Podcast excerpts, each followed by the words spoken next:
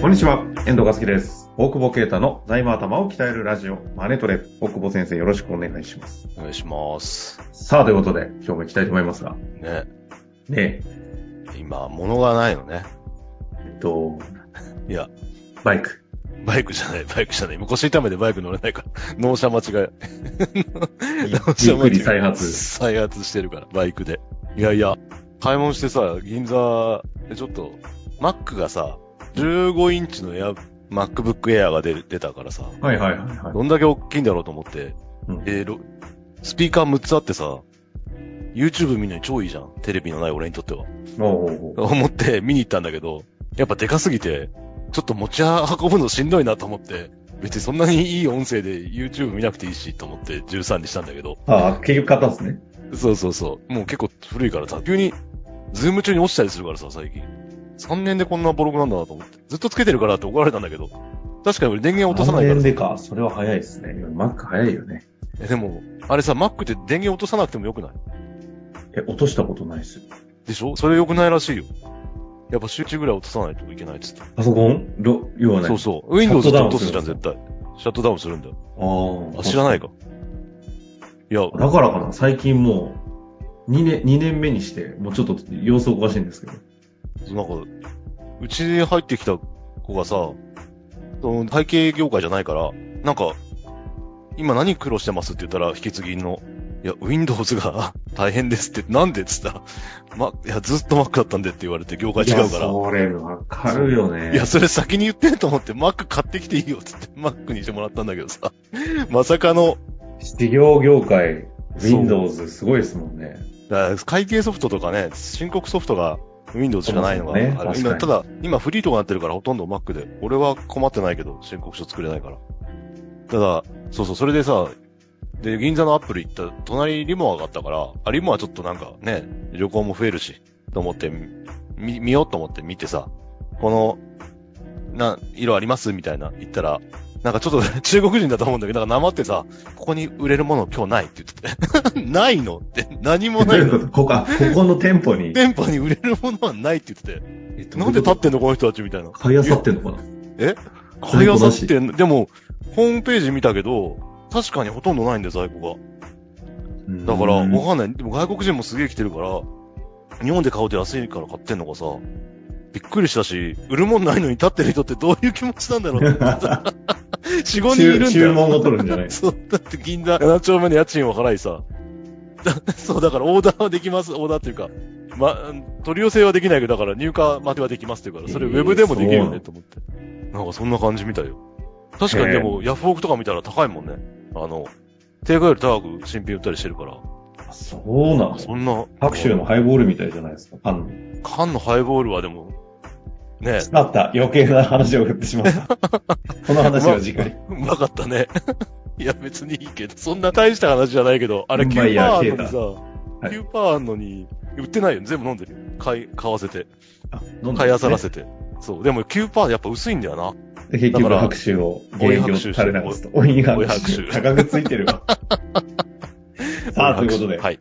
今日も行きますよ。お願いしまえーす。今日なんですけれども、うんえっ、とですね、質問というよりもですね、あの営業をする方が、いかに財務知識があると良いか、ということについて3点のポイントを解説いただいこのた。間、あれでしょなんか質問で、営業が財務、簿記を勉強した方がいいかみたいなそうです、そうです、そうです。の、絵の、俺が別にどっちでもいいんじゃねみたいな言ったの、絵の悪口ってことね。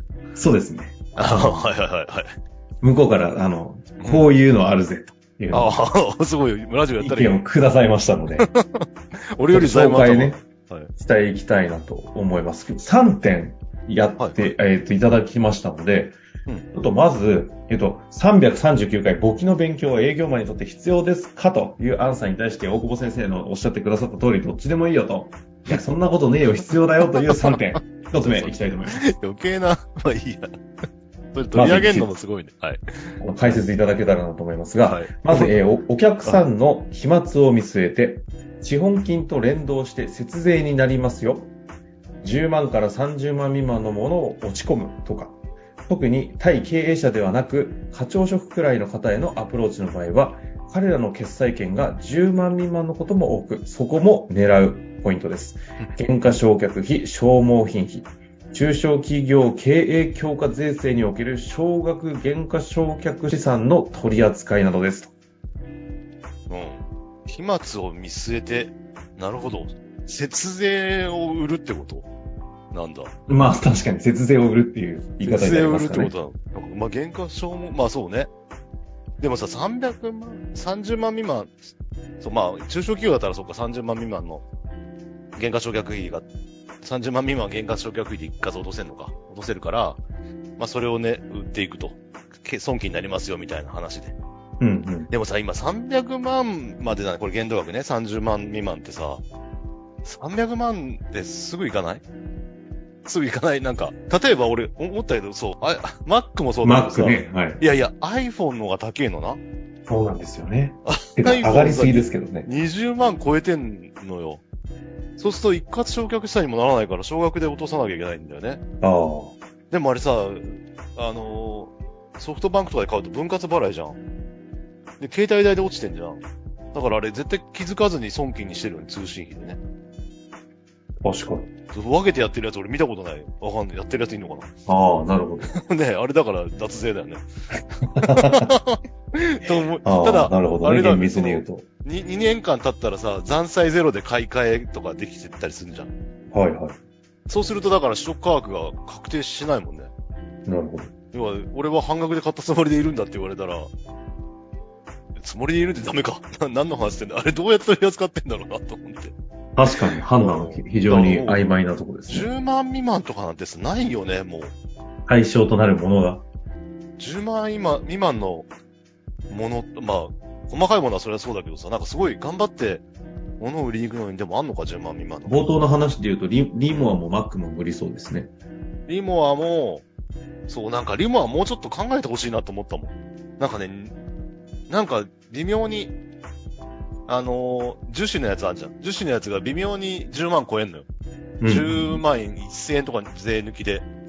いやいや、そこなんかさ、ちょっと、 考えてほしいよね。 確かに。まあ、向こうが知ったことないんだろうけどさ、それは知ったことじゃないでしょうね。そういう意味じゃさ、でもこのあ方が言ってるのはそういうことですよね。そう、でも、巨南町にさ、その、あの、巨南ベース作るの今、さ、ソファー買いに行ったんだけど、はい。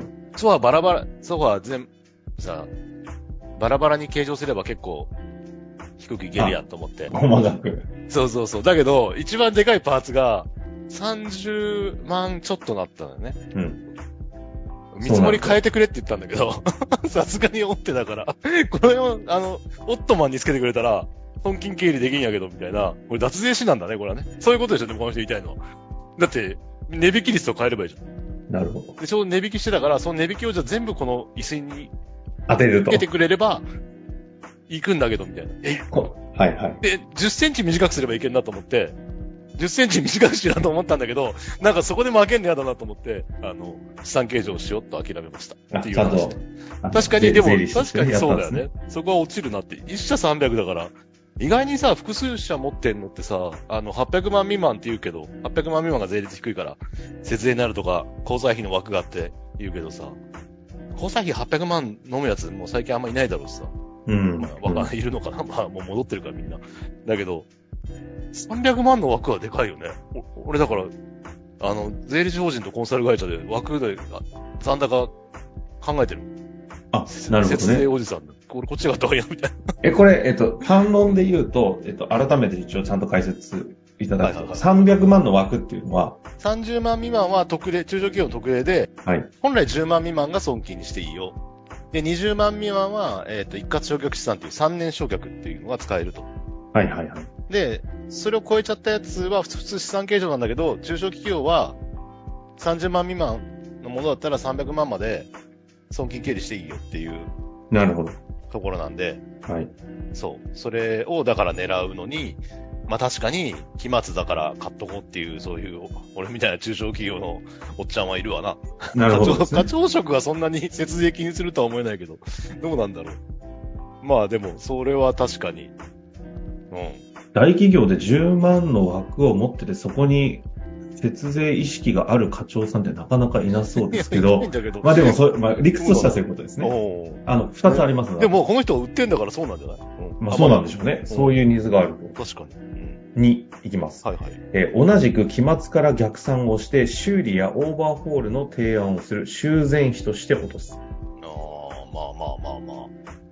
そうね。それはだから、よっぽど利益が出てるっていうのが分かってるってことなんだろうな。うんうん。でもこれやっぱ、その課長レベルなのかな なんか経営者だったら分かるよね。今期中にやっちゃいたいとかね。まあだから、資産形状ですか、修繕費ですかっていうのがはっきり言えるっていうのが武器なんだろうね。その、なるほど。提供しているものとして。提供している側が、これは損金になりますよ、というので、修繕費を落とせるようにしてあげる。してあげるって言い方はあれだね。なんか、うまくやると。だから自分が提供しているサービスが、損金計上できるようなものなのかの判断をちゃんとし終わった上で提供してるんで、そういう話ができると。そうそうそう、そうだね。まあ、確かにね。保険マンとかもそうだもんね。保険マン税金わかんないと売れないもんね、やっぱ。ああ、そうですね。確か何割損金とかね。に。俺うんうんいもわかんないもん、もう。なんか 6, 細かすぎて割損金とか4割損金とかさ。や、最近ね、半損なくなってる半損なくてややこしいですね。 全然、返礼率が何パー以下だととかでしょわかんねえよ、そんなのと思って。そうそう。まあだからそういうことだよね。それも踏まえて節税効果もありますよっていうので、まあだから経営者なら、そうね、判断するのかな。うん。うん、ある、あるなということですね。で、ラスト3です。はい。えー在在庫がない時に緊急の対応をして、えー対応として、ショールームの展示機なんかを資産を売却しても営業の成績数字にならないか、ならないから、周囲、特別利益。これはどういう意味ですか在庫がない時に緊急の対応をして、ショールームの展示機なんかを資産を売却しても営業の数字にならない。俺はど、だからもう、展、展示機だから、えー展示用で、例えば普通に原価償却をしてると。うん。要は在在庫、在庫じゃなくて、えっ、と、自社の資産として。自社の資産として上げてるから、それを売ったら特別利益になっちゃうよと。はいはいはい。すげえこの人マニアックだな。 そそんなことを考え、でもこれ俺一個あったのは、じゅ住宅とか作ってるお客さんがいて、うんあの、なんかさ、やたら特別利益が出るのよ。ほうほうほう。収益物件作ってて。で、なんでこんな毎年特別利益で出るんですかって言ったら、なんか税理士が、その、作った物件要は、売る目的で作ってんだけど、一時的にお客さんが先に入入ると。はい。でも、その、いいじゃん。はい。入ったものを売りたい、売るから。そうすると、お客さんが入るから、原価償却資産として載せると。あ通常だから作ってるから商品じゃん。商品でそのまま売るけど、そこにタナコが入っちゃったら、原価償却してるから、その、その利益は固定資産売却益です、みたいな。いや、まあ、結果と特別利益になる。特別利益になってて。まあ、言いたいことはわかるけど、 住宅のメーカーでさ、ね、それやられちゃうと、そ、その、だから売り上げが、要は、特別利益で何億かあったから、売り上げ換算したらなん、なんか何十億とかだったの。なるほど。いや、それさ、なんか決算書全然違うね、みたいな。一日でも入ったら特別利益いっちゃうのみたいな。のをなんか話して、そうそうそう。銀行に決算説明するのに、実際はこうですって、その、俺がやってないから、その、田舎の税理士さんがやってて、 なんか、それも、直してくれてたけど、頑固に直してくれなくてさ。え、これあの、特別利益という形にする方が、えっと、節税になるみたいな観点においては、ここれはどこううれは別にならないよ。。なこれはだから、な、なんだろうな。これはわかんない。これはあれだか。らだから在庫としがてない時の対応。だから在庫でなくて、ショールームのやつ売ればいいじゃんって思ってないで、在庫、うちの商品買っとけよ、みたいな話なのかっていうことはだい。なとかな、多分。で、これは税制的にメリットがあるっていう話ではないと。話ではないし、そう、これ多分相手方もわかんないと思うけどな、なんか、な、なんだろうな。うん。なんか、そうねっていう。